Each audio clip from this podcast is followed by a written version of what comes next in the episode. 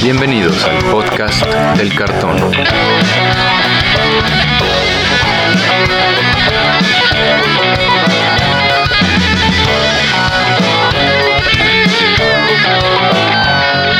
Arrancamos. ¿Qué tal amigos? Bienvenidos de nuevo al podcast del cartón, el podcast donde platicamos sobre todo lo que tiene que ver con el juego Magic the Gathering. Yo soy Andrés Rojas, también conocido como Chad, y me acompañan mis coanfitriones Antonio Teddy y Brian Romero. ¿Cómo se encuentran hoy, amigos? ¿Qué tal, Chad, Brian? Un día sea todo muy bien, emocionados con el tema de hoy. Hola muchachos, pues bastante bien. Este fin de semana ya fue por fin el prelanzamiento de la nueva Capena y tuve la oportunidad de jugar un prelanzamiento nada más para demostrar que la familia Cabaretti es la mejor. Y si van a jugar algún evento de más cerrado, les recomiendo ampliamente escoger a la familia Cabaretti para armar sus decks porque no hay nada mejor que irse a muchas criaturitas para ganar cualquier evento. Suena bien, la verdad sí. Ahorita veníamos comentando sobre las ventajas de esos, esas cartas, especialmente en limitado. Y si puedes ir go white, o sea, hacer muchas criaturitas, puedes ganar bastantes juegos en ese formato. Pero vamos a hablar de eso más adelante en otros capítulos del podcast. Hoy tenemos una misión de completar una de nuestras últimas colecciones. Colecciones, series, ¿no? Los gremios de Ravnica. Vamos a terminar con los últimos gremios de Ravnica. Y es que nos faltan solamente tres gremios por hablar. Vamos a empezar con los favoritos de acá del podcast, bueno, de uno de los asistentes del podcast, el Senado Azorius. ¿Por qué te ríes, Teddy? Porque últimamente sí, sí, se han vuelto de mis favoritos. O sea, antes no eran, pero conforme lo he ido jugando más y más y más, les he ido agarrando cada vez más cariño. Teddy es fan de la burocracia del azul blanco. Y es que el Senado Azorius fue fundado por el juez supremo Azor I, una esfinge que escribió la mayor parte del Guild Pact original. El Senado Azorius funciona como el gobierno de Ravnica y es el encargado de crear las leyes que rigen la vida en la ciudad. Los Azorius creen que la legislación es la principal fuerza para evitar que Ravnica descienda al caos. El Senado es el mediador y quien regula las actividades de los otros gremios y del plano en general. Todo esto, a pesar de que sus decretos son generalmente ignorados por la gente. O sea, son, les gusta ser burocráticos, aunque a la gente no le importe, ¿saben? Como todos las sociedades. Los miembros del Senado Azorius son por lo general distantes, burócratas, excesivamente formalistas y en general un fastidio al momento de interactuar con ellos. Pueden pasar horas eternas arreglando documentos legales para asegurar que cualquier acción, aunque no se lleve a cabo, sea conforme al protocolo. Debido a esto, los ciudadanos ven a los Azorius con desdén, a pesar de que saben que su mundo sería un caos sin la vida cívica que promueve el gremio. El Senado Azorius trabaja en conjunto con la Legión Boros, la policía, y el Conclave Celestia, los hippies yo creo, para hacer cumplir las leyes dictadas. Igualmente, se apoya del sindicato Orsov para hacerse cargo de las disputas legales que puedan surgir. Últimamente, los azorios buscan la justicia ciega, la paz y el mantenimiento del status quo. Para eso, se ven inmiscuidos en casi todos los ámbitos de Ravnica, haciendo uso de sus caballeros, paladines y magos especializados en detener a aquellos que buscan romper las reglas cívicas y las reglas mágicas que rigen el plano. Entonces, Teddy, ¿qué piensas tú de los Azorios? Fíjate que, ajá, o sea, como historia se me hace bien chistoso porque sí son súper cuadrados y son súper, este, no, es que la ley y la ley primero y no sé qué. Pero en el juego, como que se ha vuelto muy popular el, el arquetipo de Azorius Control, porque creo que precisamente todas estas mecánicas de querer hacer valer la ley funcionan muy bien para controlar el juego. ¿no? Y incluso tenemos esa mecánica que salió, me parece que en la última Ravnica, que fue el famoso detain, ¿no? Este, el, el que detienes a un, un permanente, una criatura o cosas así. Tengo que le he ido agarrando cariño porque sigo pensando que soy malo para jugar control, pero, pero la práctica ahí, ahí voy y, y, lo hago mucho. La verdad es que te, te, da o siento que te da mucha ventaja jugar eh, azul, azul blanco, en este caso Azorius. Brian, ¿qué opinión te merecen los del Senado? Eh, yo la verdad siempre tuve como cierto como repudio a este a esta combinación, en parte porque todos saben en el Magic que el azul se especializa en decir que no, pero la combinación Azorius como que llevó este no al extremo y es este formato, esta, esto de Azorius Control que ha existido desde la primera vez que apareció Azorius, eh, ha agarrado fuerza nada más con los años, cada vez es más no que sí, porque es no a tus hechizos, no a tus criaturas que tienes en juego. A veces en versión este, Teddy es no a tus tierras. sí, es cierto. Pero eh, con, el tiempo, al igual que Teddy, o sea, yo, yo soy un mago de la Legión Boros y pues aprendí a trabajar con ellos, ¿no? Porque pues la, policía también es Boros y en parte también Azorius hay con su gente súper cuadrada que te dice que tienes que traer tu uniforme y lavarte las manos antes de comer esos taquitos de la calle. a mí se me hace que es un rol importante, digo, tanto dentro del lore de Ravnica, el hecho de que gobiernen el azul y el blanco, pues tiene sentido, ¿no? Como que el intelecto es lo que esperaríamos de un gobierno competente, que sea inteligente como el azul y obediente como el blanco, ¿no? Ándale, que impongan la ley, que sigan la ley como el blanco, pero que esté bien pensada como el azul, ¿no? Eh, estoy de acuerdo. aparte, sí, sí, su fundadora Sor, la Esfinge Sor, no la conocimos en Ravnica, la llegamos a conocer en Ixalan. Era un Planeswalker que perdió su chispa por eh, fabricar un artefacto, etcétera, pero eh, o sea, las esfinges que son tan inteligentes y una esfinge de ley, ¿no? O sea, de fundado completamente el, gremio en las leyes y que las leyes es lo único que existe y lo que debería de existir. O sea, así no me sorprende que después de mil años de existencia del de, gremio Azorius sea tan pues cuadrado con eso de que pues las leyes tienen que ser como se escribieron. Exacto. Sí, ándale. Y, fíjate que yo les iba a platicar que cuando yo empecé a jugar, eh, empecé, te digo, antes, antes de Ravnica y me dieron un preconstruido de Kamigawa, de la primera Kamigawa, azul blanco. Y la verdad es que lo odié. Odié jugar eso como no se imaginan. Pero ahora que regresé a, jugarlo ya con un poco más de, de, experiencia y pudiendo apreciar los efectos y las cartas, la verdad es que sí me ha ido gustando cada vez más. Eh, yo me considero muy, muy Esper, me gusta mucho la combinación con Esper, pero tampoco le hago feo a Azorius. De hecho, tengo un deck Azorius para Commander. Te digo, te digo. Antes eras impulsivo, antes eras más de otros gremios, pero conforme te fuiste viviendo la burocracia. Dijiste, no, sí, tiene que, hay que regirse, hay que regirse por leyes porque estos animales. sí, la, verdad es que sí. Fíjate que me tocó jugar Boros y, jugaba Boros y al final no, tampoco me, me, gustó Boros. Luego jugué un poquito de Celesnia y tampoco. Le estuve, estuve probando hasta que llegué a la conclusión que pues sí, Azorius era, era lo mío. Y bueno, para comentar qué tipo de razas y clases habitan entre los Azorius, hicimos aquí una lista, como dicen, los esfinges son las principales, eh, pues la cara del, gremio. Los grifos, elementales, archones, arcones, perdón, espíritus, soldados, advisors, lo que serían los abogados. Abogados. ¿Han visto que la mayoría de artes de advisors en las cartas de Ravnica son así como gente con papeles larguísimos. sí. o sea, está bien padre, ¿no? La representación. Los petitioners que son como, puedes tener toda la raza para que puedas y voltear el deck. Ándale, sí, sí, sí. ¿Algo más que quieran comentar acerca del Azorios en general? Pues no, bueno, te digo, ya les platiqué que me ha ido gustando cada vez más. Y creo que Brian comparte la parte blanca de, los Azorius.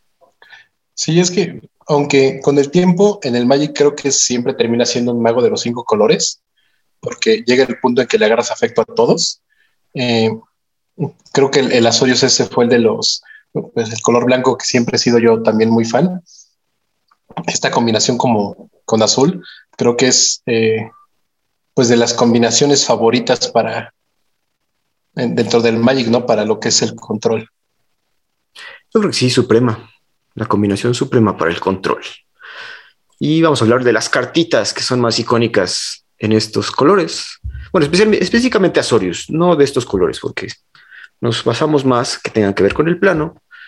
Y escogimos en principio una ira de Dios, que ahorita se ha vuelto más icónica, yo creo que ira de Dios, que es Supreme Verdict. Un sorcery que cuesta dos blancos, un azul y un incoloro, no puede ser counterado y destruye todas las criaturas. Entonces, de ahí estamos viendo la imposición del, del Senado Azorio.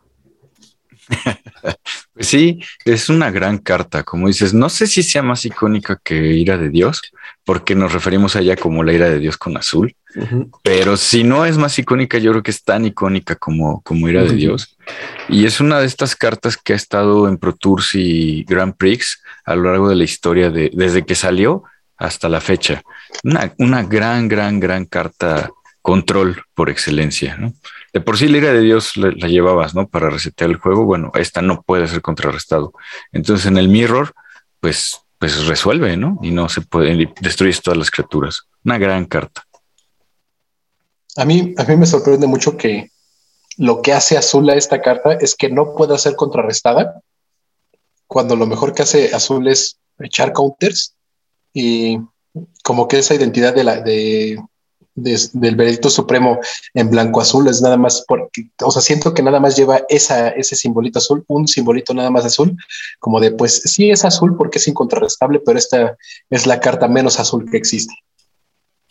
a lo mejor es la carta más blanca dentro de las Orios que hay, ¿no? Eh, creo que tiene su marquita, como dices, el azul es lo que le da el... Va a resolver, canijo. Sí, sí, sí, sí.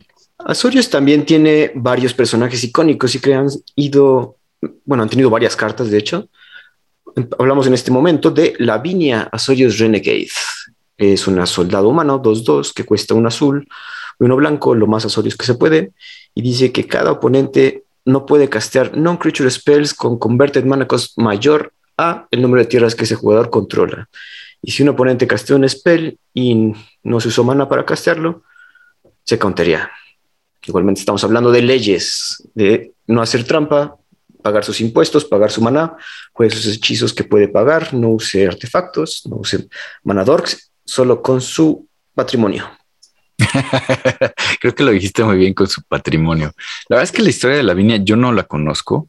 O sea, la ubico porque en el segundo Ravnica salió otra versión de ella y aquí ya tenemos esta versión que es una renegada del Senado Azorius. Y creo que en la carta anterior es una que hace valer las leyes del Senado y aquí como que algo, algo ve, algo, algo despierta en ella este, este afán de una verdadera justicia y se, y se aleja del Senado. Y yo creo que también es una gran carta. Es una carta que, que tiene construcciones en Commander. Eh, la verdad es que sí, está, como dices, va muy bien a, a cumplir la ley, ¿no? no te adelantes, no, no, no me quieras este, utilizar costos alternativos, págalo con maná, o si no, counter. Exacto.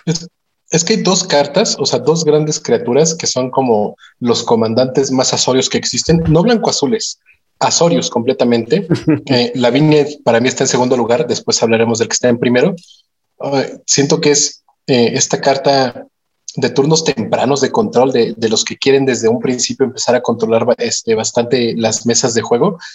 Eh, el personaje, a mí en general de Lavinia, me gustaba bastante. Si no me recuerdo, esto de que sea las renegadas Orios tiene que ver con eh, la guerra de la chispa y si no me recuerdo que Dobin Van tomara el liderato de los Azorios. Ajá. Sí.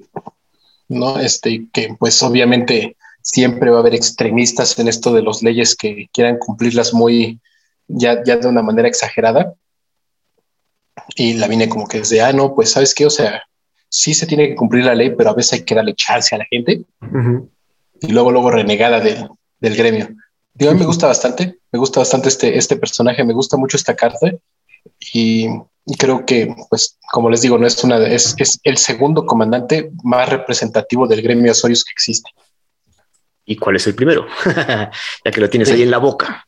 Pues el primero es el gran árbitro Agustín IV.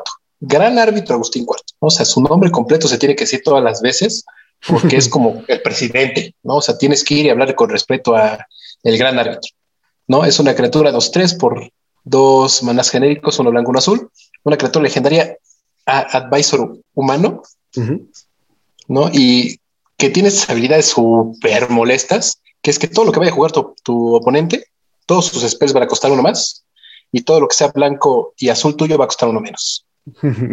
todo lo blanco uno menos, todo lo azul uno menos, ¿no? O sea, a, ti te da todos los permisos porque pues él maneja la burocracia y te da todo el chance del mundo, pero toda la gente de fuera dice, Nel, te va a costar uno más.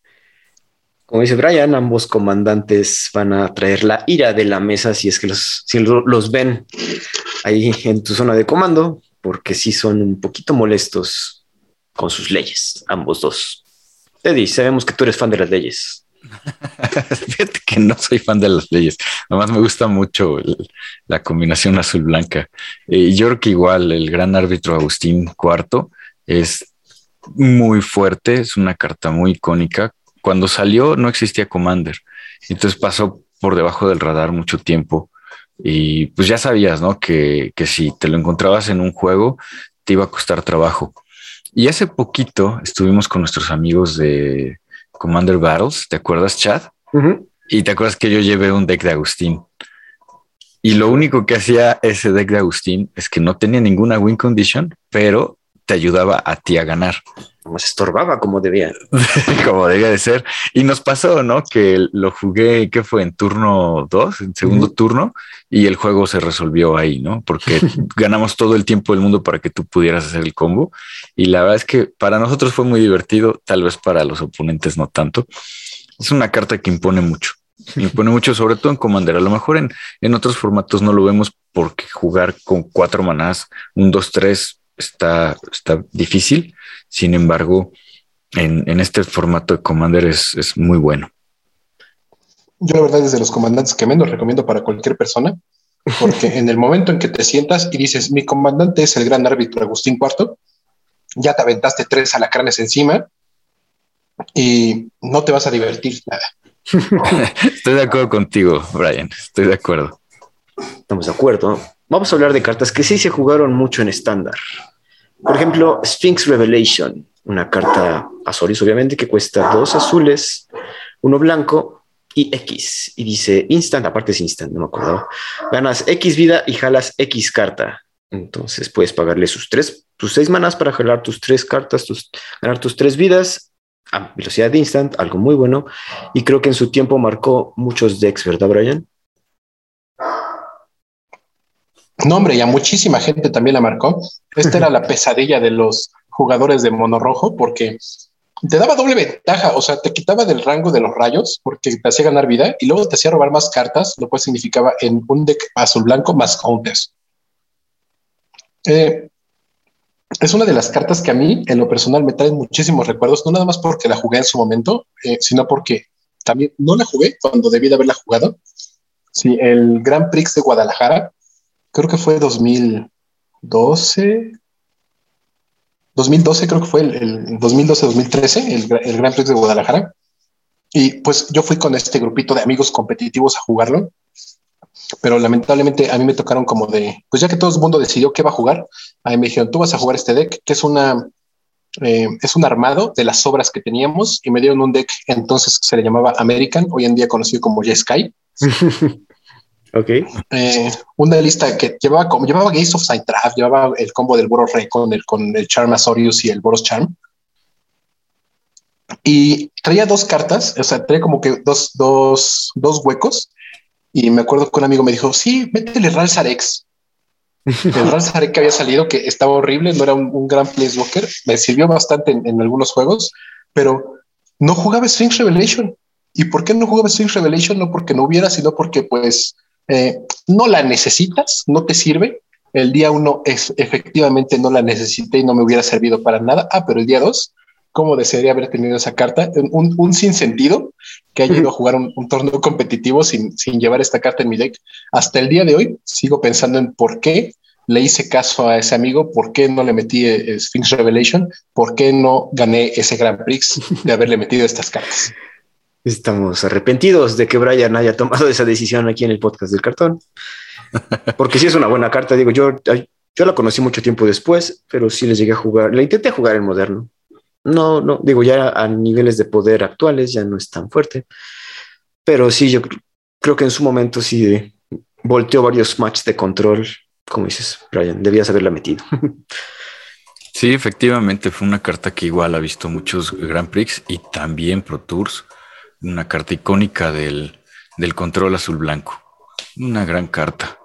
Y bueno, otra carta que también se me hace eh, como muy relevante, aunque igual eh, tú la ves hoy en día y dices, ay, ¿a poco esta carta estuvo en, en Pro Tours y Grand Prix? Y, y, sí, efectivamente estuvo como en cuatro, cuatro o cinco Pro Tours y en varios Grand Prix. Y estoy hablando de la carta que se llama Judge Familiar. Eh, cuesta uno híbrido Asorio, un blanco o azul, y es un 1-1 volador. Y lo que tiene esta criatura, que es un pájaro, Beard, the creature Beard, es que lo sacrificas y contrarrestas un instant o un sorcery, a menos que el controlador pague uno genérico, uno incoloro. Eh, la verdad es que yo pensé que, era una, una, carta muy X hasta que empecé a jugar con ella y me di cuenta que sí es una carta muy relevante, sobre todo en construcciones control para los primeros turnos. Y para mantener es que algo de lo que. Más breves. Algo de lo que normalmente cuesta trabajo como jugador de control es avanzar por los primeros turnos, que es a donde, por ejemplo, Mono Rojo no tiene una ventaja muy grande contra los decks de control, que es que empieza a afectar en, en, primer, en los primeros turnos y cuando el deck control normalmente puede empezar a hacer respuesta, ya está muy atrás y no puede regresar.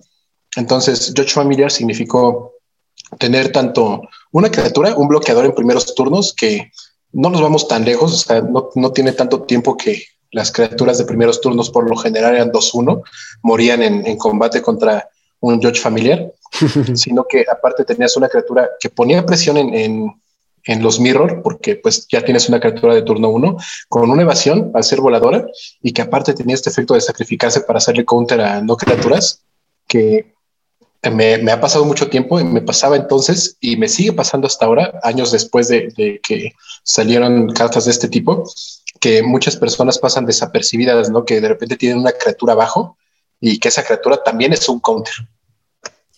Sí, fíjate que eh, estaba escuchando personas que hablaban de, esta carta que incluso también tuvo espacio en los decks eh, monozules, tempo o agros, eh, en estos decks que, o incluso blancos, ¿no? Con, con criaturas, como dices, 2-1 y el Judge familiar acompañando por el aire. Es una creo que es una carta bastante versátil. Y aparte es un búho todo majestuoso ahí. Todo majestuoso, efectivamente. Es, es hasta la imagen del Yocho Academy hoy en día, este búho así majestuoso, ah. de lo buena que estaba esta carta. O sea, eh, también en un decagro, si no me recuerdo, en, en Monoblanco Devoción o este, ese mero, ese mero, sí.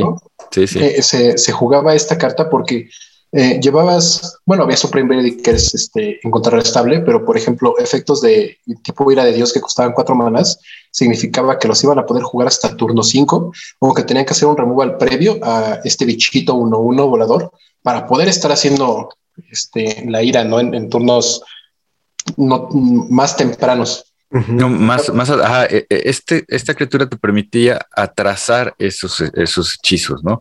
Porque ya el oponente tenía que, jugar no en cuarto turno, sino en quinto turno su Day of Judgment, ¿no?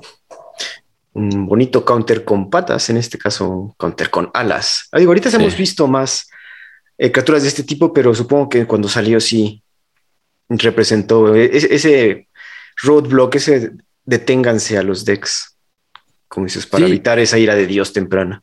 Sí, y considera esto, las últimas cartas que hacen eso, bueno, fue de, ay, se me fue el nombre de donde sale el espagueti, el monstruo espagueti.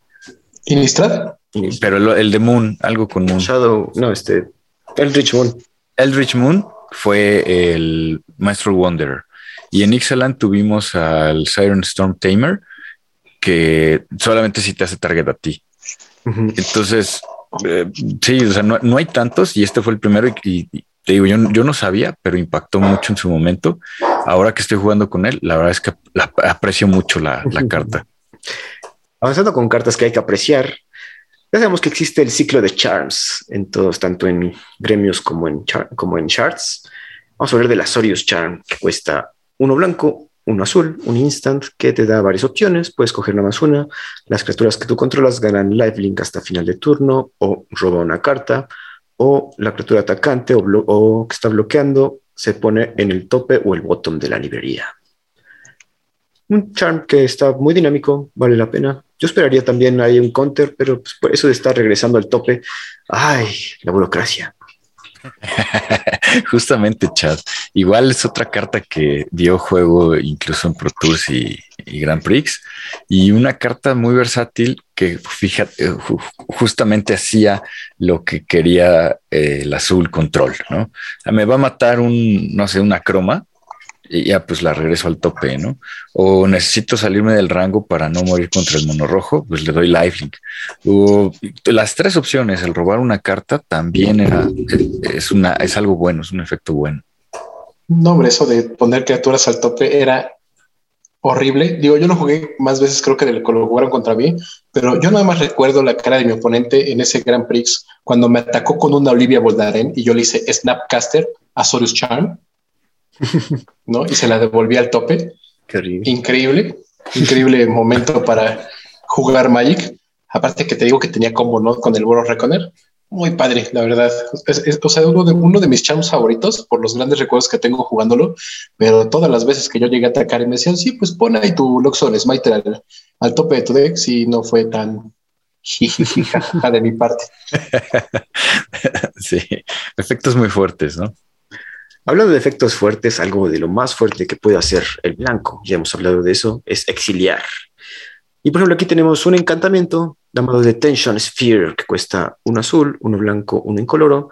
Cuando entra Detention Spheres, puedes exiliar target non-land permanent que no, se llame, que no se llame Detention Sphere y todos los permanentes con ese mismo nombre. Cuando Detention Sphere deja el juego, regresa a los permanentes que ha exiliado. Y es muy bueno este bueno, a mí me gusta mucho, lo usé mucho en moderno porque se lleva todos los tokens del mismo nombre. Entonces, si estás frente a varios elementales que puso un Young Pyromancer ahí, Attention Sphere a todos sus tokens. Sí, la carta Azorius por excelencia salió en la segunda Ravnica y ilustrada por Kev Walker. Y, efectivamente es como la versión eh, mejorada de, de Oblivion Ring en este caso, incluso hasta actualizaron el texto para que no, no pudieras estar blinkeándolo, porque te acuerdas que el Oblivion Ring lo blinkeabas cuando, cuando llegaba en respuesta al trigger y entonces te llevabas, el permanente ya no regresaba nunca. En este caso, este ya viene con la corrección y es una carta que igualmente vio juegos en, Grand Prix y en, varios torneos fuertes. Una carta muy icónica de, de Azorius. Aparte creo que fue de estas primeras cartas que tenían el de, creo que lo habíamos visto desde, eh, si no me recuerdo, Daxtil, que era la que subía las cartas con los mismos nombres o eh, eh, el, como el Coin Truth. Este, creo que no habíamos visto efectos esto de que exilas una y todas las que se llamen igual hasta, hasta este. Tal vez esté mal, hubo muchos años de cartas, muchas cartas este, impresas en ese entonces, pero sí son como que recuerdo que cuando salió esta carta, todo el mundo decía eso de que es que, se lleve las copias, es, está muy, muy, muy fuerte, es muy importante y no caía como en, en cuenta de qué tan importante llegó a ser esto hasta pues que te lo hacían, ¿no? Que tenías dos criaturas grandes con el mismo nombre y de repente un, un solo hechizo se quitaba las dos. Y que aparte en el, en el mirror no, no te lo podían quitar o tú no te podías quitar la del oponente porque se lleva cualquier cosa que no se llame Detention Sphere. Entonces sí, también ese detallito lo hacía como muy relevante. Es correcto, amigos. Como podemos ver, cartas que muy de acuerdo los colores, muy de acuerdo la ideología Azorius.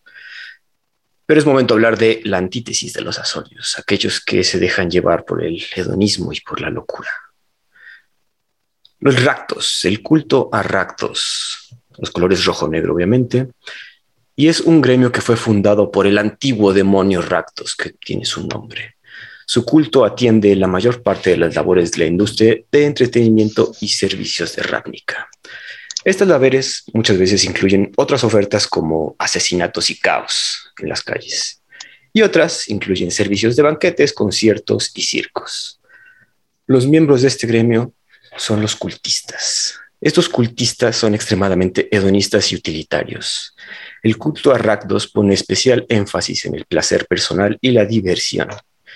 Incluso cuando esta diversión se trata de causar dolor y sufrimiento a otros o incluso a ellos mismos. Como en todo, algunos de los cultistas son más crueles y malvados y sádicos que otros pero también entre sus rangos cuentan con trabajadores entusiastas ah, y algunos esclavos ahí que se colaban. La función cívica del gremio, como se mencionó, es la atención en diferentes industrias de servicio y son los principales proveedores de entretenimiento con clubes sociales y festivales. El centro de atención dentro del gremio es su demonio fundador, obviamente el señor Raptos, el cual cuando no está invernando actúa como maestro del gremio.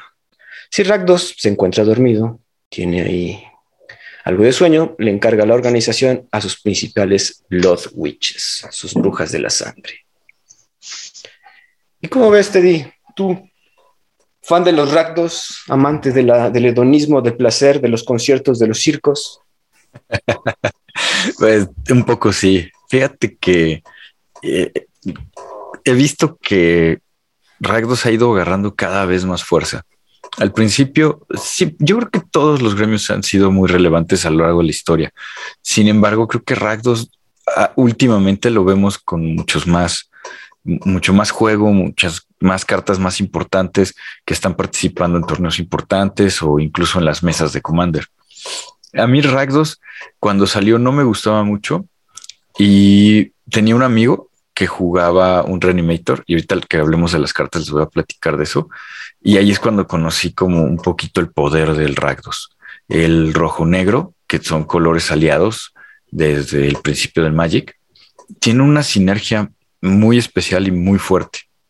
Yo creo que es un gremio que, que está muy bien, muy bien soportado con esta combinación. La verdad es que está, cada vez está mejor, cada vez se juega mejor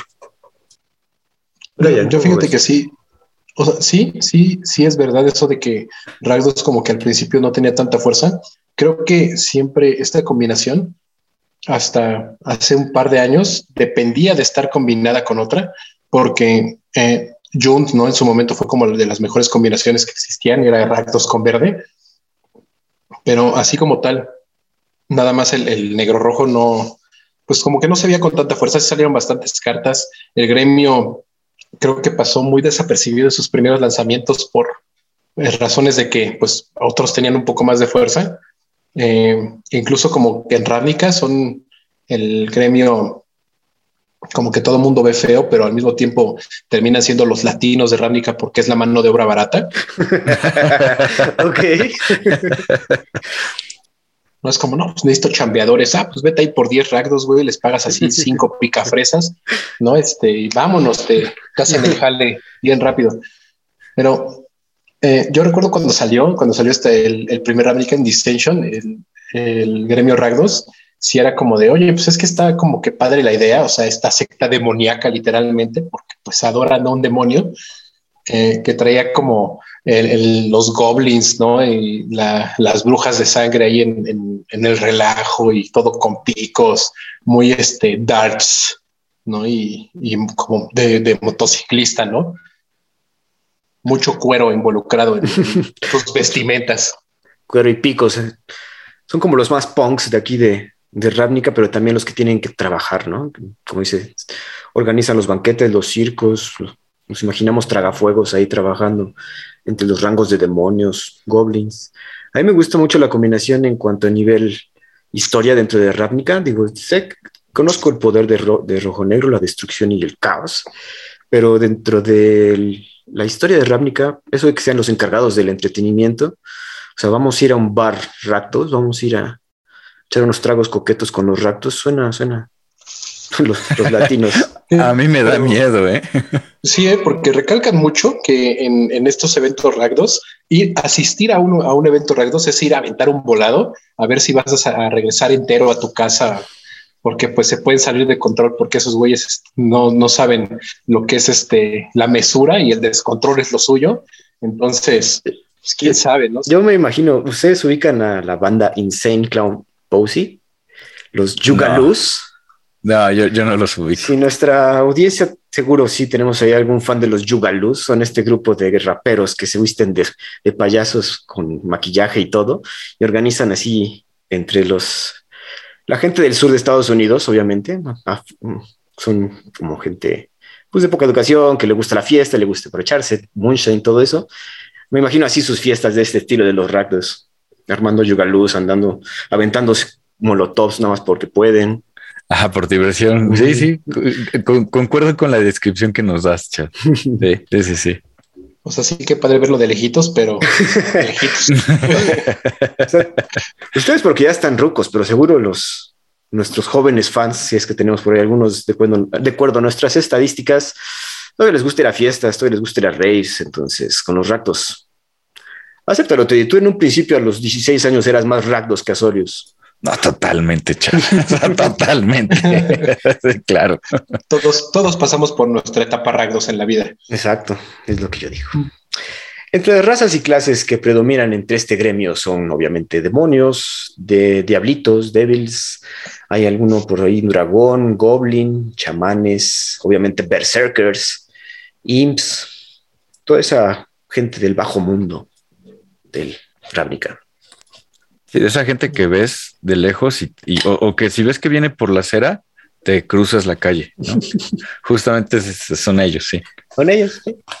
Eh, Pero- son ellos. Eh, vamos a hablar ya de las cartas, vamos a entrar porque vale la pena, tenemos bastantes que hablar y podemos hablar, bueno, entre quien los miembros del podcast de Encartón, vimos que Rakdos tiene como tres o cuatro cartas diferentes, entonces escogimos Rakdos de Defiler, la primera que se imprimió y es un demonio obviamente legendario, cuesta dos rojos, dos negros y dos incoloros, es un 7-6, tiene Flying Trample y cuando Rakdos de Defilers ataca, sacrifica la mitad de tus permanentes no demonio redondeado hacia arriba.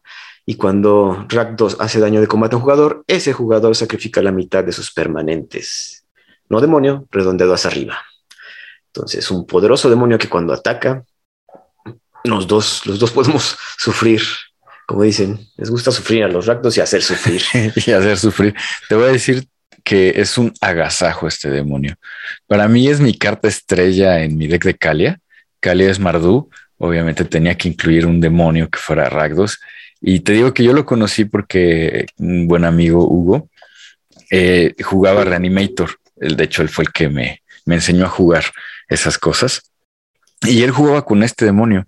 Entonces, la primera vez que lo vi, dije, ah, ajá, pero él, él lo bajó, no sé, en turno dos con dos manas, ¿no? Y me, me ataca, ¿no? Entonces él sacrifica una tierra. Y cuando veo lo que empieza a hacer, que me pega y me deja sin tierras, y, y yo, pues tratando de apurarme, bajar tierras y artefactos y otra criaturita, y me vuelve a pegar, y yo ya tenía 14 años encima, él no le importaba no tener tierras, pero me tenía, yo, yo no podía desarrollar el juego porque te hace sacrificar tus permanentes no demonios, ¿no? La verdad es que esta cartota, o es eso, a mí me parece una cartota, me- me- un excelente demonio. Suena que te traumó también un poquito, Teddy. Un, un poquito, pero te digo que ahora lo disfruto mucho porque la verdad, más que el combo con el Master of Cruelties, prefiero atacar con este demonio cuando juego Kalia. O sea, prefiero jugar este demonio. Yo, yo lo único que siento, Teddy, en tus palabras es que quieres que más gente viva el mismo sufrimiento que por el que tú pasaste cuando te Ragdos. a, a mí lo que me gusta mucho de esta carta es que en, en su ilustración, o sea, es el demonio así aventando fuego para todos lados. Y eso es literalmente lo que hace la carta, aventar fuego para todos lados y destruir todo lo que esté a su alrededor, amigo o enemigo. ¿no? Así dejando súper en claro de lo que se trata hacer Ragdos. Exacto. es- es- Sí. Sí, sí, ¿no? sí. Y, y digo, me ha tocado verlo así de en vivo, ¿no? Como te de repente ataca con uno de esos demonios y dice, sí, sí, ya este fue suficiente Magic. por este momento vamos a recoger nuestras cositas y vamos a jugar algo un poco más decente. Sí, sí, justamente es eso, ¿no? Es, es como lanzar el mensaje.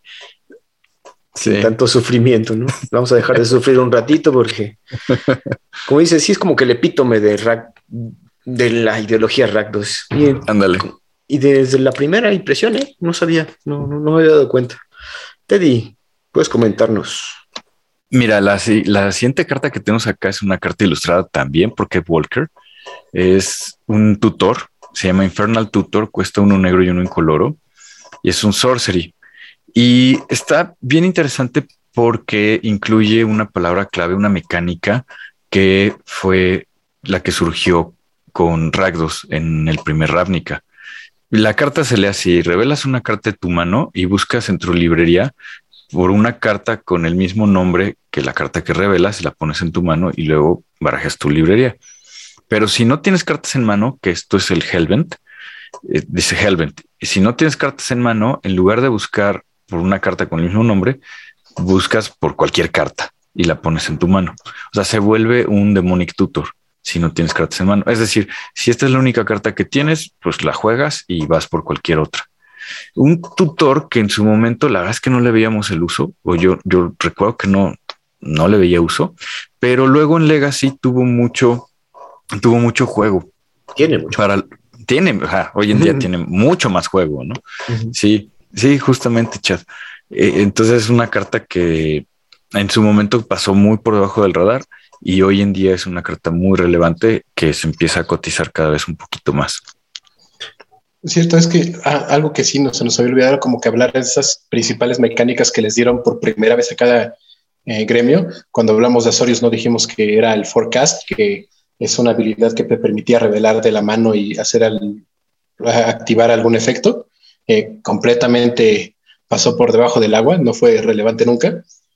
Y de los Ragdos fue esta de Hellbent, ¿no? Esta, esto de no tener cartas en tu mano, el ya no tener como más recursos y que te premiara de alguna forma, ¿no? El que, ah, pues sí, mira, ya no tengo nada y esto hace que funcione muchísimo mejor este hechizo. Eh, así un poco complicado como jugar más de una carta, ¿no? Que tuviera esta habilidad de Hellbent en tu deck, porque pues normalmente no querías tener eh, cartas en tu mano. Pero eh, en, el, en, el, aspecto de, de, Infernal Tutor, que sí fue como de, pues es que esta carta te puede llegar a servir mucho si no tienes cartas en tu mano. Todo el mundo pensaba en el Magic que no tener cartas en tu mano era un problema muy, muy, muy grande. Y con el tiempo, eh, pues nos demostraron estar equivocados y que esta, esta carta podría servir bastante con algunos otros efectos. Específicamente nos estamos yendo ahorita al Legacy. Ahorita es, como dice Teddy, donde ve más juego, porque hay varias formas donde te conviene tener todo tu, tu mano en el graveyard y así buscar. Hay que recordar que Demonic Tutor está baneada casi en todos los formatos, menos Commander por el poder que incluye buscar cualquier carta de tu deck. Un buen tutor, la verdad. Tiene, hay que saber usarlo. Interesante la, la mecánica de Hellbent. Brian, ¿puedes leer la siguiente carta que pusimos? La siguiente carta es Slaughter Games, juegos de matanza. Ajá. Voy a decir matación para que no me censuren. Eh, es, un, es un sorcery que cuesta dos genéricos, uno negro y uno rojo. Eh, no puede ser contrarrestado por hechizos ni habilidades, no los juegos de la matación. Y cuando lo juegas, tú vas a nombrar una carta vas a buscar en el deck el cementerio y la mano de un oponente por cualquier número de cartas con ese nombre, las vas a exiliar y después el jugador va a barajar su librería. Una carta, creo que fue la segunda vez que vimos este, este tipo de efectos en Magic. El primero, si no mal recuerdo, lo vimos en Kamigawa. Cranial Extraction, justamente, sí. Y después vimos Slaughter Games que tenía esta ventaja de ser incontrarrestable eh, lo vi muchísimas veces en los sideboard de muchísimos decks, precisamente para buscar eh, cartas como Supreme Veredict o Sphinx Revelation eh, contra los decks de control y quitarle todas sus copias. a mí me la llegaron a jugar en algún momento de mi vida. Una muy buena carta que hoy en día es basura jugosa, ¿no? Porque, oye, pues, oye, pero es que el power, el power creep ahora te hace exiliar cartas por un maná pirexiano, entonces ya como que eh, los juegos de la matación no, no sobrevivió a este power creep y ahorita o con una excelente ilustración, con un excelente efecto incontrarrestable, lo vemos en, la, en las cajitas de Bulk de todos lados, pero en su momento una carta increíble. Sí, justamente una carta que vio Cyborg en, en Grand Prix y Pro Tours y que justamente era la versión mejorada de Cranial Extraction. Y la verdad es que la ilustración está bien padre porque muestra mucho de lo que es el gremio Ragdos, ¿no? Estos como payasos y demonios y ahí con cuchillos y tenedores. sí, sí, sí, da un poquito de miedo. Una, una buena carta en su momento. Un poderoso efecto de Sideboard que yo estaba convencido que es buena, como dices, para control, para ciertos, para combo, le quita su combo, y que sí ha sufrido el power creep severamente. Ahorita así con un surgical extraction, o sea, básicamente te cuesta nada. Ah, y aquí tenías que pagar cuatro manadas en el antiguo Magic que Richard Garfield quería para nosotros. sí, estoy de acuerdo, Chad. Hablando de Power Creep, vamos a mencionar rápidamente dos cartitas de Rakdos porque aquí se ve la evolución de ese Power Creep que mencionamos. Empezamos con Dreadbore, una carta, un sorcery que cuesta uno negro, uno rojo y dice Destroy Target Creature o Planeswalker. Obviamente los colores Rakdos van a tener mucho removal y este en su momento vio mucho juego. El hecho de que se pudiera llevar Planeswalker o criatura pues era importante, sin embargo estaba detenido un poco por ser velocidad sorcery.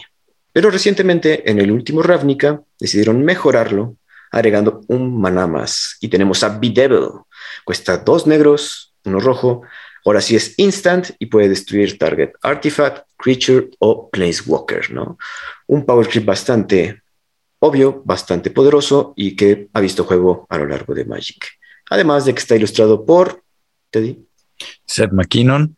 Y curiosamente, el Dreadboard está ilustrado por Wayne Reynolds, que ya estoy esperando el Secret Lair de Naros. Sí, sí, sí ah, lo pedí. Sí, cierto. Sí, sí lo pedí, obviamente, porque pues sí. y la verdad es que las dos cartas, mira, Dreadboard vio juego, estuvo en Grand Prix, estuvo en Pro Tour, una carta que se jugó mucho, sobre todo porque cuando se empezó a jugar con Planeswalkers, no había forma de destruirlos, o sea, tenías que atacarlos por fuerza. ¿no? Era la única forma de quitártelos de encima. El Oblivion Ring los removía porque se llevaba permanente, pero eh, no había cosas que destruyeran Planeswalkers. Y Dreadboard fue de las primeras cartas, obviamente negro, que como que se especializa en, destruir. Y precisamente vi Devo, la ilustración de Seth McKinnon, que está preciosa la ilustración. Son varios diablitos alrededor de una caballero. Y digo una porque tiene su cabello así largo hacia arriba. La ilustración está muy bonita. Y sí, efectivamente es como la, la versión mejorada del Dreadboard. Curiosamente, Devil creo que no ha visto ni la mitad de juego que ha visto Dreadboard. Es que sí, la, la, ventaja que tenía Dreadboard, como dice este día, es el poco removal que existía directo para Planeswalkers en ese entonces. El que la regla incluso para Planeswalkers era diferente porque es que le tenías que hacer daño a tu oponente y redirigirlo a un Planeswalker.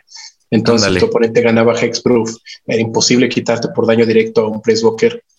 Eh, y Bedevil llegó en un momento en que, a pesar de ser un instantáneo, a pesar de también destruir un, un artefacto, eh, veías otro tipo de amenazas con otro tipo de cosas en, en, el formato, al menos en, estándar, por ejemplo, que no te dejaba que débil como que explotara. No sabía, no sabía. Yo pensé que se había visto juego. Fin. A mí me gusta mucho esa carta, así, más un buen removal. Algo caro para los estándares de nuestro Magic hoy en día, pero no, sí, definitivamente es, sí, ¿no? Es, es, muy versátil, es una muy buena carta que no ha visto la mitad de juego que vio el Red Bull por, como decía Brian, la situación en la que, en la que surge la, la carta, ¿no? La siguiente carta, Teddy, creo que yo, yo, no la ubicaba, tú me comentaste. Sí, Brian y yo te platicábamos de esta carta porque nos tocó verla cuando salió originalmente de Dissension es una carta que también vio mucho juego en Pro Tour y vio mucho juego en Grand Prix. Una carta icónica que ahorita Brian me va a, complementar lo que yo diga. Se llama Demon Fire. Es un sorcery que cuesta uno rojo y X, o sea, un Disintegrate, un Fireball. Y dice, Demon Fire hace X daños a cualquier target. Si una criatura fuera a recibir daño de esta de esta fuente y muere, se exilia en lugar de ir al cementerio. Pero lo mismo tiene esta, esta palabra clave que es Hellvent. Si no tienes cartas en mano, no puede ser contrarrestada. El daño no puede ser prevenido ni puede ser contrarrestado. Entonces, una carta que en su momento fue muy relevante. O sea, fue tan relevante que un deck eh, adquirió su nombre por esta carta, el famoso deck Angel Fire, que llevaba estos ángeles de Time Spiral, si no me recuerdo. Y esta carta Demon Fire, ¿no? Era un deck, eh, si no mal, Sky, ¿no? Este tres colores que era control como agro, algo, algo raro. Como midrange, ¿no? Nuestro buen amigo Marcelino nos podría platicar mucho de ese deck. Sí, lo, jugaron bastante, era un muy buen deck, un deck eh, un poquito complicado de jugar porque pues eso de que fuera un poco control y al mismo tiempo buscar a matarte con dos ángeles y el daño ya final de con esta carta Demon Fire sí, sí, sí lo complicaba un poco, pero bastante bueno, fue una carta muy icónica al menos en el estándar de ese entonces que pues todo el mundo quería y todo el mundo buscaba porque eso, esta habilidad de poderlo jugar y que fuera incontrarrestable era súper importante y creo que sigue siendo súper importante en, una, en un Magic lleno de counters. Totalmente de acuerdo. Fíjate que ese deck fue diseño de Mike Flores, Mike Flores, eh, Flores, mi, inglés ahí mezclado, Mike Flowers. Oh. Y ese, este Mike Flowers era, eh, es muy amigo de John Finkel y le diseñó varios decks a John Finkel. Y dentro oh. de esos decks, el Angel Fire. El Angel Fire. Cuando cuando no existía el net decking, amigos, había que ¿En serio? escribirlos en papel. Sí, no, en serio. Decks. No, no, te creo, te, te creo, tú estuviste ahí. No había net decking porque no había net decking porque no había computadoras, pero obviamente, pero sí. Ahorita ya. Yo no sabía de esta carta, como dicen mis compañeros, me comentaron, y sí, un Fireball incounteriable se ve que a la larga era muy poderosa. Yo creo que ahorita se me ocurre que ya existe Bane Fire, ya viene sí incluido sin Hellbent. En su tiempo sí, yo creo que contra control siempre es bueno, por lo menos echarle esos cuatro a la cara que faltaban. sí, justamente. la última carta que tenemos de los Rakdos es Rakdos Returns, Rakdos regresa. Igual una carta que cuesta uno negro, uno rojo y X. Un sorcery que dice Rakdos Return hace igual X daño a target opponent y aparte va a descartar esas X cartas o sea, un Demon Fire todavía más atascado, ¿no? Vamos, aparte de hacerle daño, vamos a quitarle cartitas. Sí, efectivamente, muy en la identidad del rojo y negro, ¿no? te hago daño, pero también te descarto. Igual una carta que, vio mucho juego en, en, su momento en torneos importantes y que, pues sí, como dije, ¿no? Representa la identidad pura del Rakdos. Pues, aparte estoy viendo que esta carta es mítica, yo creo que hoy en día sería hasta un común. sí. No sé si tanto como un común. Yo creo que rara sí seguiría siendo. Ajá. Pensando en, rarezas de limitado, no rarezas por poder. ok.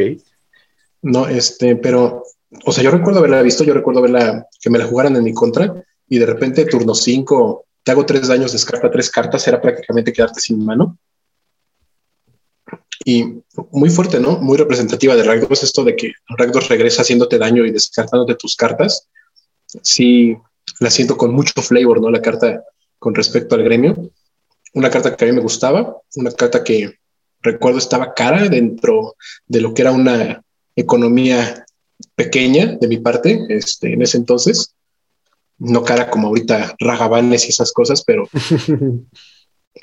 pero bastante jugada y bastante buena me gustó mucho, nunca la pude jugar este, lamentablemente en, su época, tal vez porque me fui a otros colores en ese entonces, pero una carta que sí, sí me gustó mucho verla en el juego. Fíjate que el flavor, como dices, aquí viene acompañado del flavor text, que dice que cuando el señor Ragdos eh, despierta de su, de su sueño, las pesadillas de los demás comienzan. E, e, esa historia está padre que, que el que tu guildmaster sea un demonio que esté de repente dormido y ay, vamos a esperar a que despierte el patrón para echar fiesta. justamente.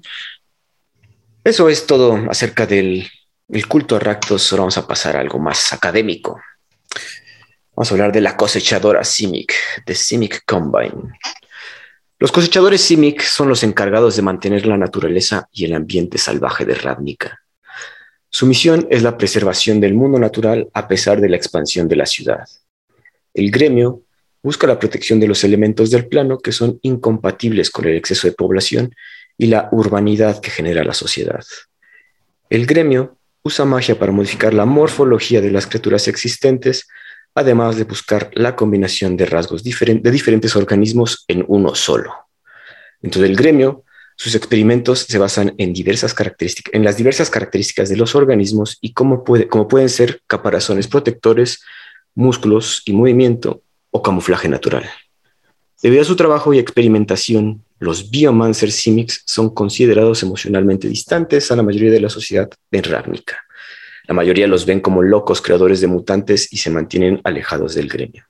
Aún así, los Simics son los principales doctores y quienes atienden las heridas y la enfermedad en la ciudad.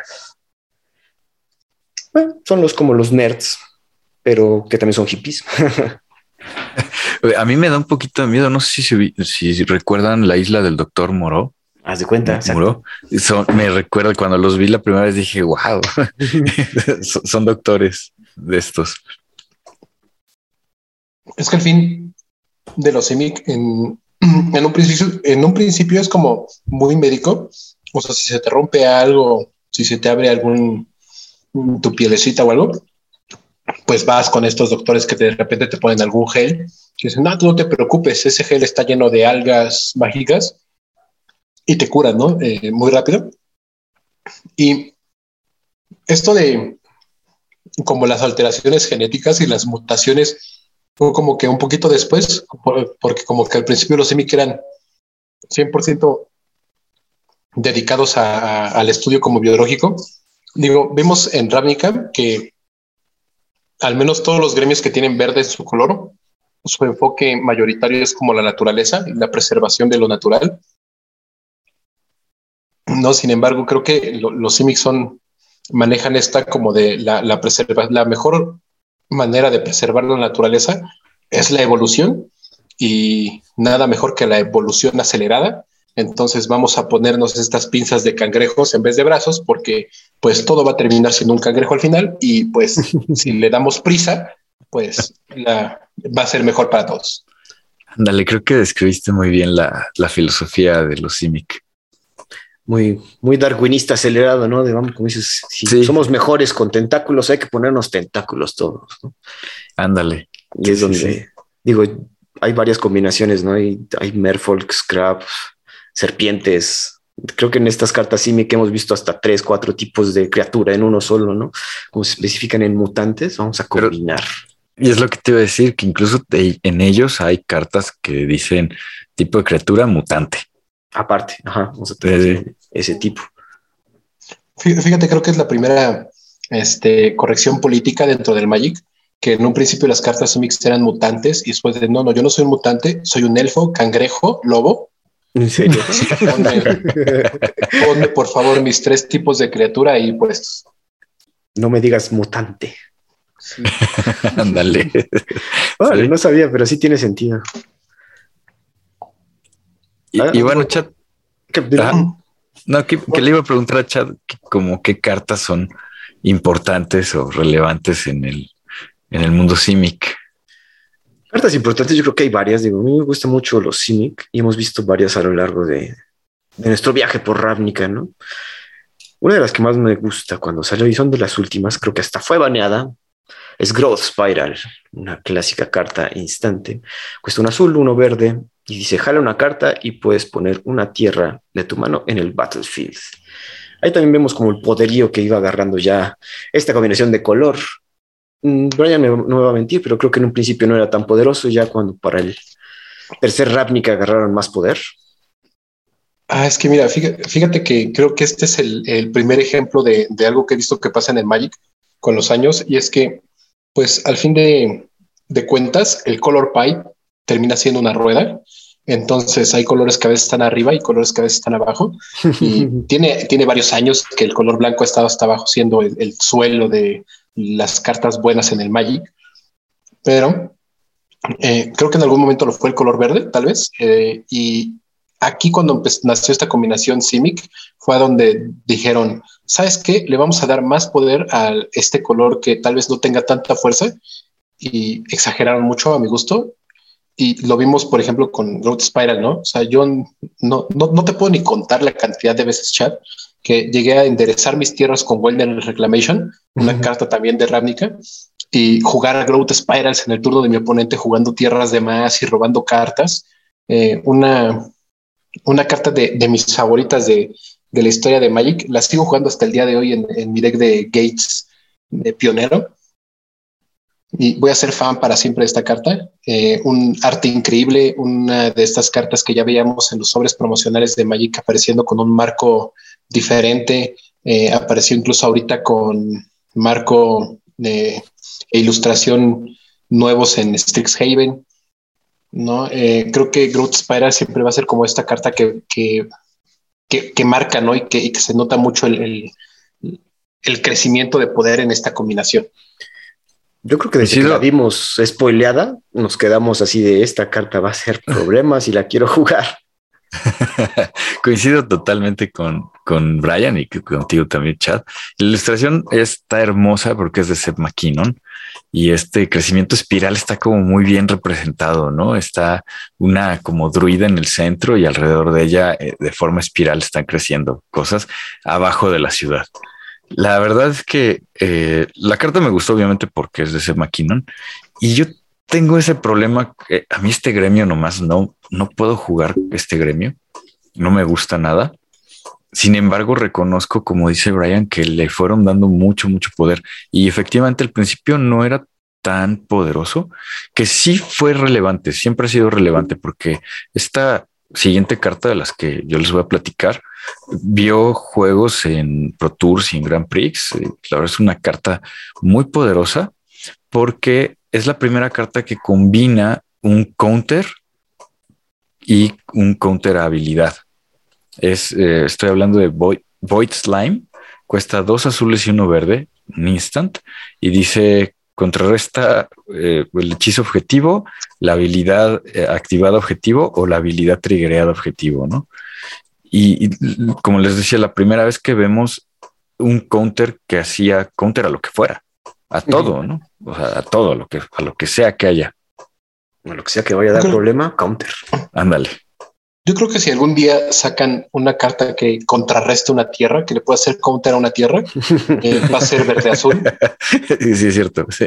No, este, pero fíjate, a lo mejor ahorita pensamos que tal vez el primer Simic que salió no estaba tan fuerte. Digo, tenemos cartas como Boy Slime y otras que vamos a hablar ahorita, pero eh, tal vez ya no se nos hacen tan fuertes. Sí recuerdo que en ese estándar se jugaron bastante, se jugó bastante Simic. Eh, Void Slime era una de las principales razones por las cuales la gente jugaba Simic. Pero eh, yo creo que le dieron tanto poder y tanto poder en los últimos años a esta combinación que ya ah, cuando comparamos estas cartas viejas que vamos a mencionar a, pues una de las cartas más poderosas en la historia de Magic actuales que son de esta combinación, sí, sí lo vemos como muy chico, ¿no? Sí, fíjate, no sé si te acuerdas, Brian, que al principio esta combinación jugaba con contadores y andarle pasando contadores a criaturas y cositas así. Ah, sí, la, primera habilidad que tuvieron los Simic se llamaba Graft Injertar. Exacto. Eh, era esta, había creo que, bueno, creo que hubo hasta una tierra, no sé si no salió en, originalmente en Ravnica, pero había criaturas que tenían esta habilidad de Graft. Eh, graft 5, Graph 2, ¿no?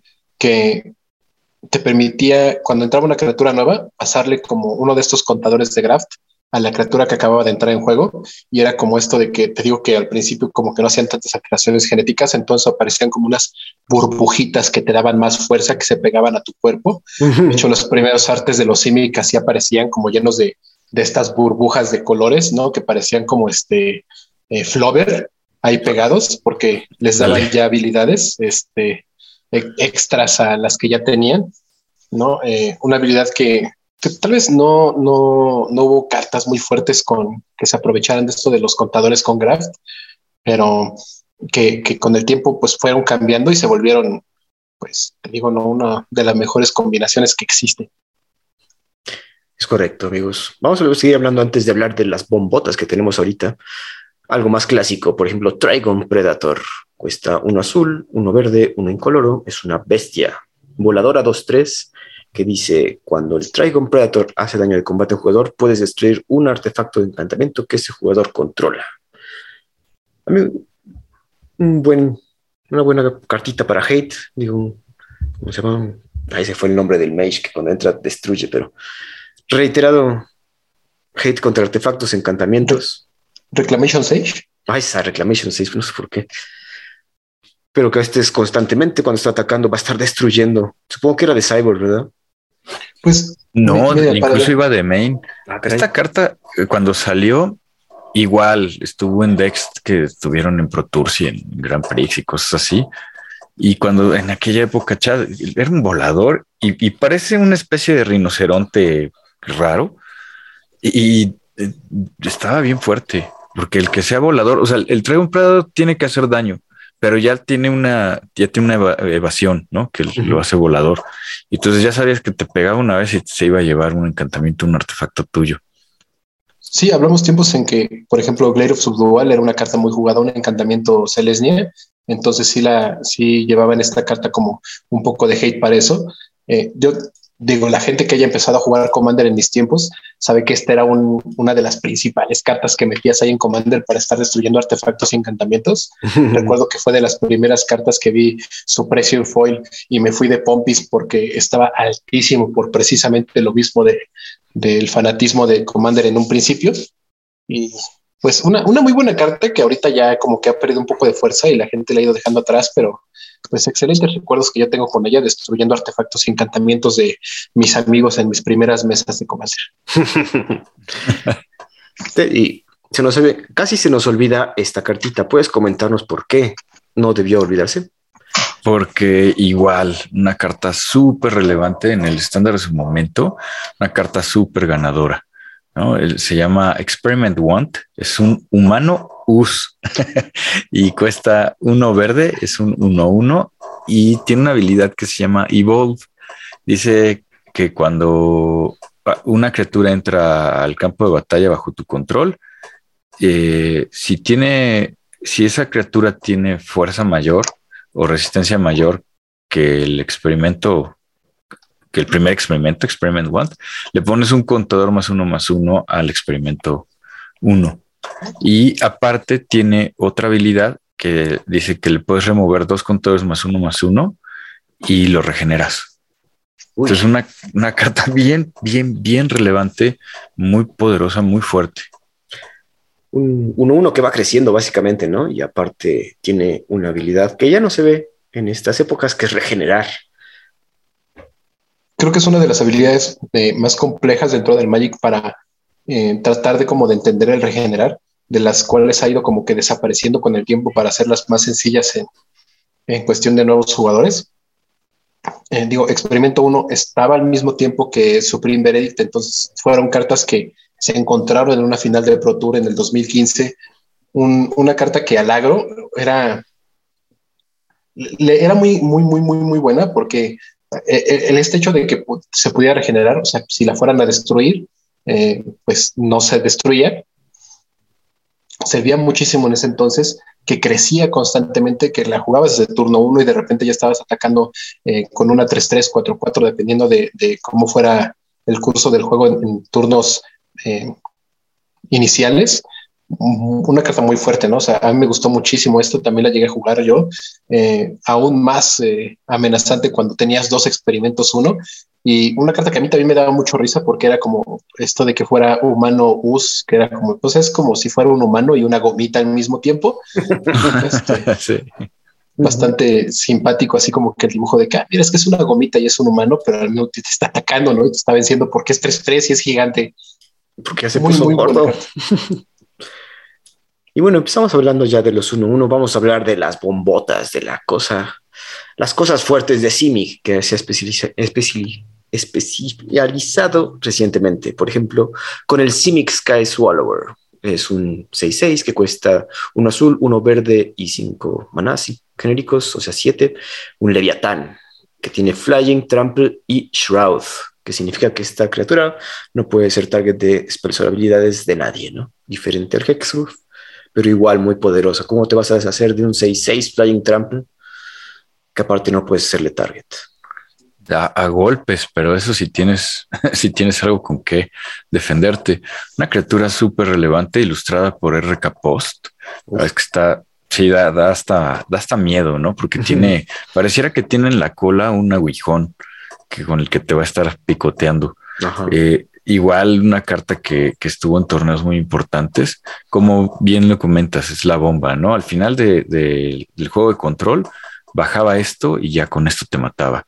Muy difícil de, de poder lidiar con ella.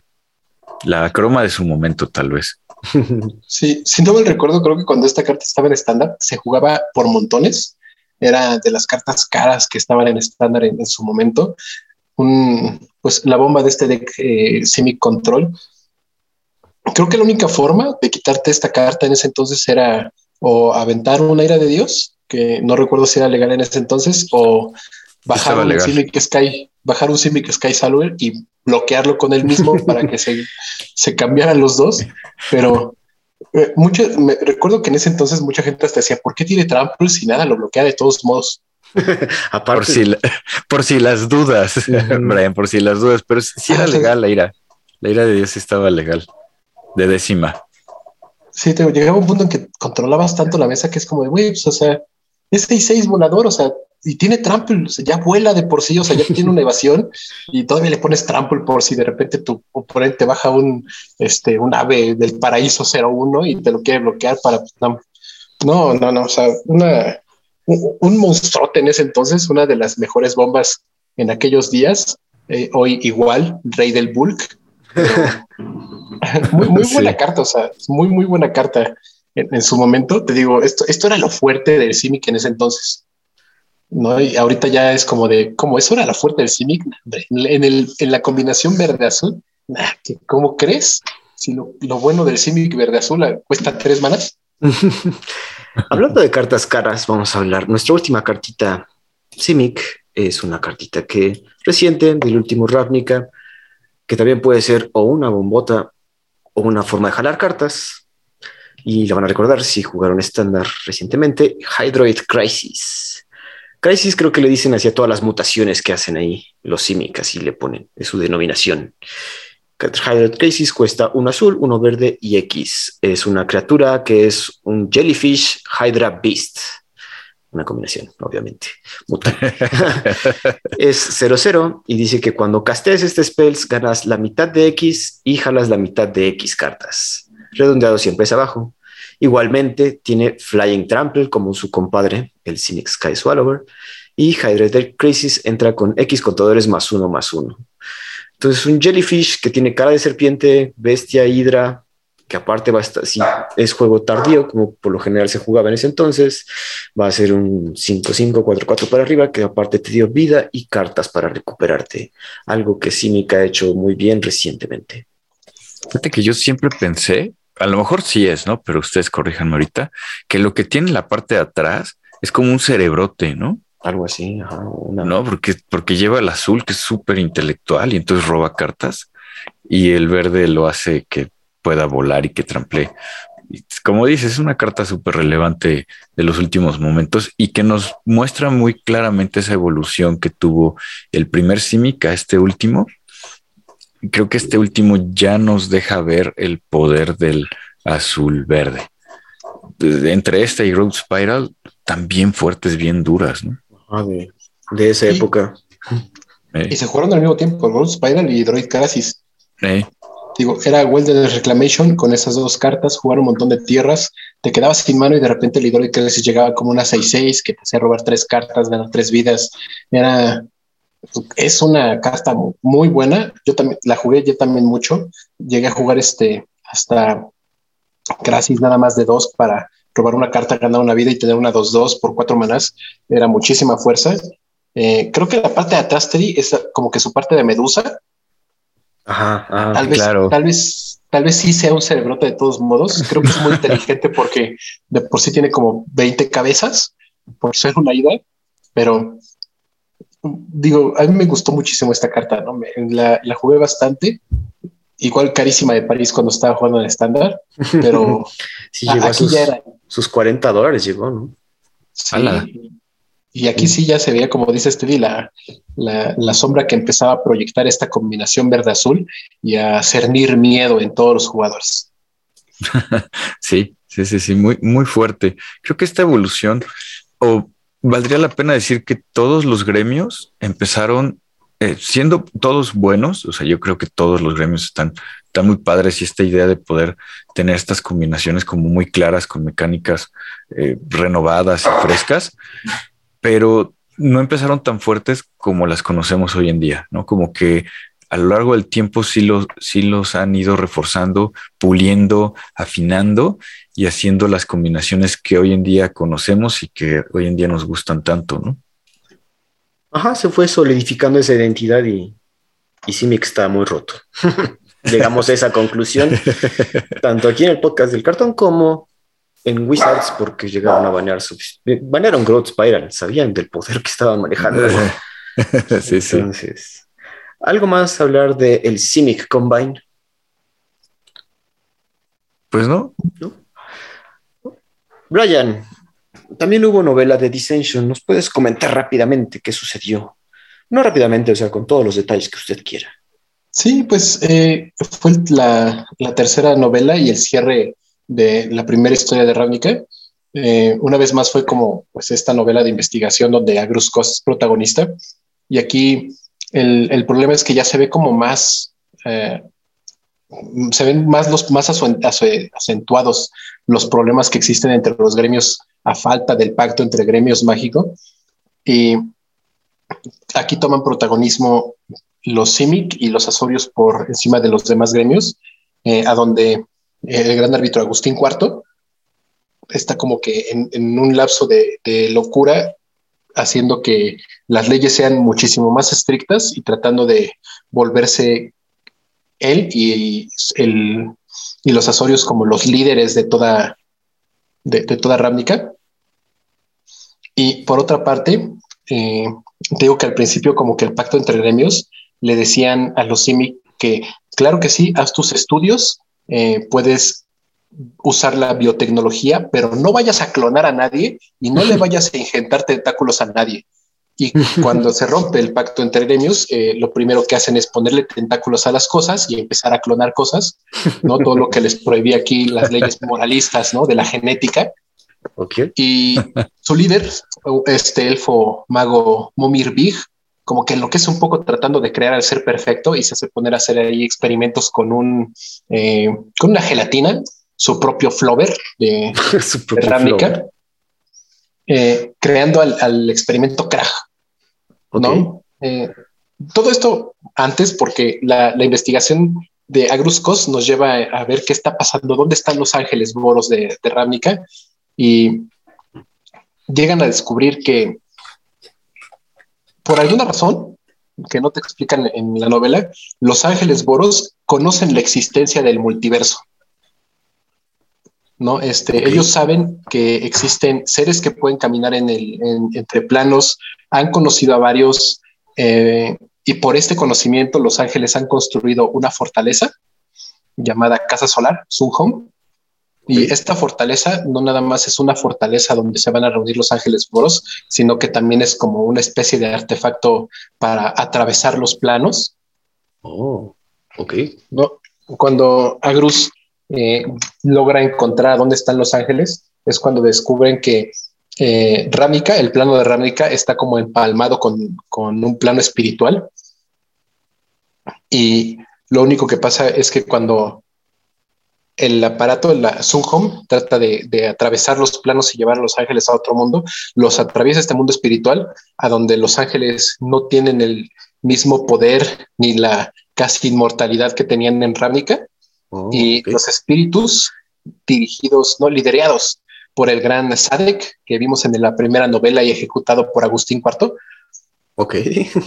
Este, pues llegan al, a, a esta fortaleza voladora y pues matan a todos los ángeles. Eh, una escena eh, que con de una manera muy descriptiva, ¿no? Te lo sacan en, las novelas como están todos retorcidos, es hechos pedazos, porque pues los espíritus ahí tienen todo el poder en ese, en ese mundo. Ok. Eh, Agrus logra regresar esta casa solar a, a para pues tratar como de, de, que los ángeles vuelvan, pero no hay ángeles ahí con vida.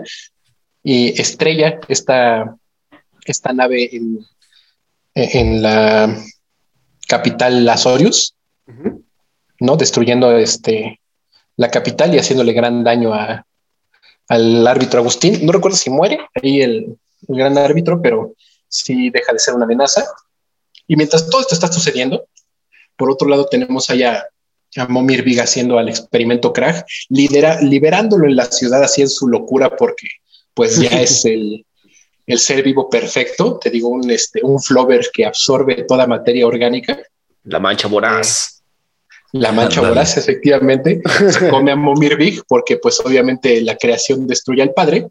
Y quien logra detener esta, a esta a este moco de gorila gigante que está amenazando con devorar todo el plano es el gran Ragnos, el cual se despierta de su sueño porque algo que está muy padre es que Ragnos duerme como en, una alberca de lava, como si fuera el, cráter de un volcán.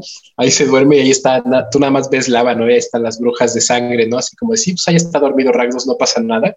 Y medio se comunica con ellas, este, con mensajes subliminales, muy Lovecraftiano, la onda. Ajá. Y cuando pasa esto, pues el Ragdos despierta, pelea contra el experimento Krag y logra vencerlo, pero al mismo tiempo es como de no, o sea, esto, esto fue mucha chamba, esto no fue una fiesta. O sea, combatir contra este Flover no fue fiesta, no fue un concierto. Me voy a volver a dormir y se regresa otra vez a dormir en, en la lava. Ya me cae mejor Ragdos, ¿eh? la verdad no sabía que hacía eso. Oye, pues se volvió el héroe de Ravnica, yo no sabía tampoco. Sí, pasan así e, estas escenas en donde los rasgos siempre son como, como criticados, no mucho por esto de que son las fiestas y de que es un relajo y hay muertos y desmembrados en, sus festejos, pero al mismo tiempo liberan a este demonio que logra vencer a la mancha voraz y, se regresa, ¿no? Eso. Mm. Eh, creo que ese eh. libro con, un, con como más acción y como, como más escenas así, este, de, peleas ¿no? y de grandes eventos que están pasando. En este libro ya Agrus eh, muere y termina volviéndose como el, líder de los espíritus en el, en el mundo espiritual y se va ahí a cuidar a Sadek para que deje de hacer sus cosas para oh. siempre porque pues quería lo que Sadek terminaba queriendo hacer era usar eh, casa solar, la, máquina construida por los ángeles boros, para regresar al plano material de Ravnica y con sus poderes de espíritu conquistar todo, pero no lo logra. Y es a donde pues, se da un cambio muy fuerte en, en Ravnica porque eh, se necesita un nuevo líder Azorius, se necesita un nuevo líder Simic y este, se necesita un nuevo líder Boros, donde termina siendo Feder, el nuevo líder Boros, por un tiempo antes de que Aurelia lo haga abdicar del trono y, tome ella posesión. Si no mal recuerdo, después del gran árbitro Agustín, creo que es Jace el que se vuelve líder Azorius un tiempo. Y del gremio Simic eh, se vuelve Banifar, que es el que termina diciendo, mira, en vez de estar haciendo experimentos con un moco incontrolable, voy a agarrar a mi gente y le voy a injertar lo que haya querido, así como, ¿qué quisiste ser de cuando eres niño? Y te decían, ¿qué animal quisiera ser? ¿Cuál, cuál, el, ¿Cuál era tu respuesta? Ah, pues Medusa. Ah, pues aquí te va este, tu injerto de Medusa y ahora tienes cabeza de Medusa y cola de cocodrilo. Oye, pero te iba a decir que Dovin, Dovin Van es el que termina siendo líder de los Azorius, ¿no? Y ahí es donde está la ruptura con, con Lavinia. Sí, porque eh, pues Jace es un líder muy ausente. Es, recordemos que es un eh, Planeswalker un caminante de planos. Entonces, como que estar en el mismo mundo, teniendo la capacidad de poder atravesar sin pedir permiso a nadie a otro, pues es como si te dieran la oportunidad de viajar en avión gratis a cualquier parte del mundo y te quedaras en tu casa. Entonces, pues él dijo, Nel, yo me voy y este, pues llega Dobby a, a llenar ese vacío durante la guerra de la chispa y causa severos problemas por su uso de las leyes. Y resulta que Dovin Van es malo, ¿no? O sea, entre comillas, o está influenciado por Nicole Bolas. Y aparte creo que Jace se va con la amiga esta Golgari. Brasca. Brasca, ajá. es, es, que en el segundo, durante la segunda, la segunda expansión de Ravnica, eh, Jace, por un hechizo mágico, se termina volviendo el pacto viviente. Entonces, mientras Jace exista, la magia del pacto va a seguir afectando al plano. Ah, ok. Este se vuelve aún más importante que esté en Ravnica. Eh, Jace es un personaje que yo odié durante mucho tiempo, desde su nacimiento hasta Ixalan. Eh, Ixalan, una de las novelas que a mi gusto le dieron una redención importante a este personaje y que, es a donde sucede todo esto del enamoramiento con Braska.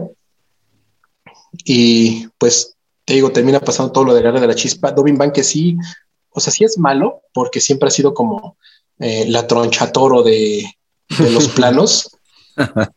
Eh, eh, digo, también ya es un, un, un que también ya murió por causa de esto de la guerra de la chispa. Un poquito después de, de vencer a Nicole Bolas también muere. Y pues ahí se, como que ahí está al aire esto, obviamente para poder regresar una vez más a Ravnica en algunos años, a donde ya veremos a los líderes actuales de todos los demás gremios. A ver qué pasa. Digo, Ravnica sabemos que es de los planos favoritos de Wizards, vamos a seguir regresando, vamos a conocer más acerca de este importante plano. Ese sería toda nuestra serie sobre los gremios en total. Sin embargo, creo que nuestra audiencia tiene la duda y yo también. ¿Cuál es su top 3 de gremios? Bueno, vamos a empezar a hacer esto. Teddy, tú empiezas del tercero para el primero. Brian, ya sabemos cuál es el primero, entonces empieza del primero para abajo. Teddy, ok. ¿Cuál es tu, top 3 de gremios? El número 3. número 3 yo creo que sería Rack 2. Por locos. Sí, y porque sí están bien poderosos. Número mi, Número, mi número dos sería Celesnia, porque hubo un tiempo que lo jugué mucho y me gustó mucho jugar Celesnia y los loxodones y, y los lobitos estaban bien padres. Y número uno, yo creo que hoy en día sí sería Sorius. Lo lamento que ahí. No, no, está bien. ahí se ve tu evolución. En un principio eras punqueto racho, empezaste tu etapa hippie de Celesnia y ahorita ya eres un burócrata más. Oye, no, no lo había pensado, pero tienes toda la razón. Brian, el número uno, obviamente, si nos han pues escuchado, medio podcast de los cincuenta y tantos que tenemos, saben cuál es tu respuesta. Sí, obviamente es la Legión Boros, ¿no? Legión Boros para siempre. Eh, es mi gremio favorito, lo va a ser para toda la vida, mi combinación de colores, la pasión y la justicia es lo que reina en mí. Eh, Número dos. Y la, pues la verdad, ya es que soy la más básica de las básicas, en cuestión de, de, que puedes entender mis gustos en el Magic muy rápido. Eh, el, el, segundo lugar lo comparto con Teddy, es el gremio Celesnia, el blanco verde, una igual de mis combinaciones favoritas más por los, los loxodones, me encantaron muchísimo la primera vez que los vi, el Watch Wolf, ¿no? Me, enamoré mucho del gremio Celestia también, este, y porque mis colores favoritos son rojo, blanco, verde. Y pues obviamente mi número tres, basándonos en la combinación de colores favorita mía, es el Grul. ¿no? También igual decks que he jugado bastante, que me han gustado mucho, mecánicas fascinantes y en, ese orden, Boros, Celestia, Grul, mis gremios favoritos. Ahí se ve como la dicotomía en que tiene Brian todos los días, ser Grul y salvaje o ser como la policía. y la verdad es que el Grul me sorprendió, ¿eh? yo pensé que ibas a decir Simic. ¿Y tú, Chad? Yo fíjese que el número tres sí escogería los Simic por poder, porque sí me, me, me, gusta esa ideología de estar mejorando nuestra habilidad genética y adaptarnos, ese darwinismo que maneja el, gremio, me gusta la idea, y porque sí, últimamente le han dado mucho poder, básicamente. El número dos, yo pondría los Golgari, de los que manejan eh, la temática del cementerio del graveyard, son los que se me hacen más interesantes. No soy tan fan de los Orsov en cuanto a espíritus, ¿no? Prefiero más algo sucio, algo que tenga que ver con la tierra, ¿no? Entonces estar levantando, derecheando, me gusta mucho. Y finalmente, el número uno, yo sí soy de los de los ISETs, de los que sí tienen, gustan de aventar spells y stormear y crear spells nuevos, un poco de ingeniería por acá, un poco de locura por acá, a ver qué pasa, experimentación. Órale, me sorprendió el ISET, Yo también, o sea, como que pensé, pero sí llegué a un punto donde no, sí, me gusta mucho. A mí no, porque sí, sí tienes cara de todos los rayos, todos los counters. si se puede, si los tienes en mano, hay que usarlos, amigos. Pues eso sería todo. Agradecemos a la audiencia por escuchar esta serie sobre los gremios de Ravnica. Nos escuchamos la siguiente semana en el podcast del cartón. Hasta luego. Gracias. Escríbenos con todas tus dudas, sugerencias o comentarios a el podcast del cartón y en Twitter encontramos como arroba podcast de cartón. Hasta la próxima.